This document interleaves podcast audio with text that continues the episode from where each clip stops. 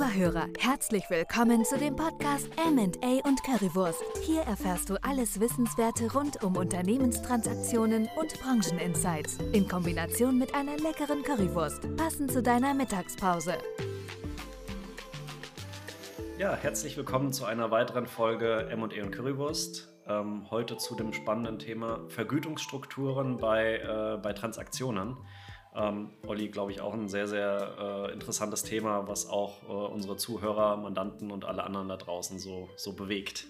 Ja, also vielleicht auch nicht nur Vergütungsstrukturen ähm, äh, auf Projekten, sondern äh, auch äh, für die jüngeren Zuhörer, die sich im Studium befinden oder äh, als Young Professionals unterwegs sind. Was sind Vergütungsmodelle, ähm, die es als Arbeitnehmer dann, dann doch so auch gibt?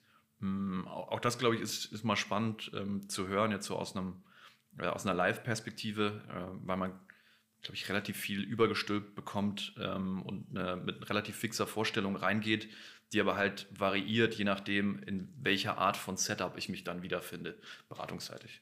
Und ähm, für uns ist natürlich ein bisschen ein softeres Thema, ja, ähm, aber glaube ich trotzdem sehr spannend und für uns ja auch, wenn ich zurückdenke an Anfänge unserer Karriere, spannende Learnings, die man Absolut. da so hatte. Ja.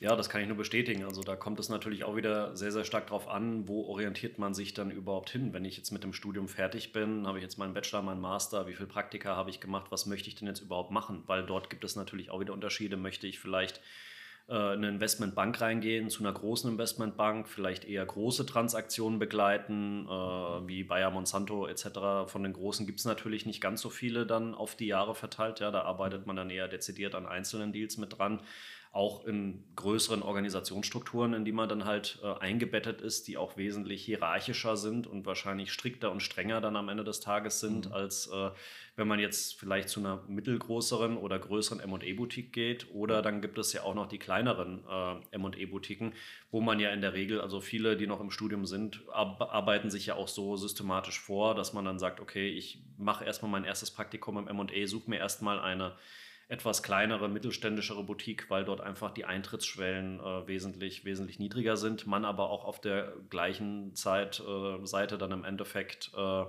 einfach, einfach mehr mitbekommt, weil das Arbeitsspektrum halt wesentlich umfangreicher ist, weil halt tendenziell weniger Leute dort arbeiten, die halt auch mehrere Themen dann dann abdecken müssen. Und dann hat man ja auch noch, äh, sage ich mal, unsere Kunden oder Intermediäre, zu denen man ja auch gehen kann, wo ja dann auch Private Equity, Finanzinvestoren ja. dazu zählen, was ja auch immer immer sehr, sehr spannend sein kann. Und dort unterscheiden sich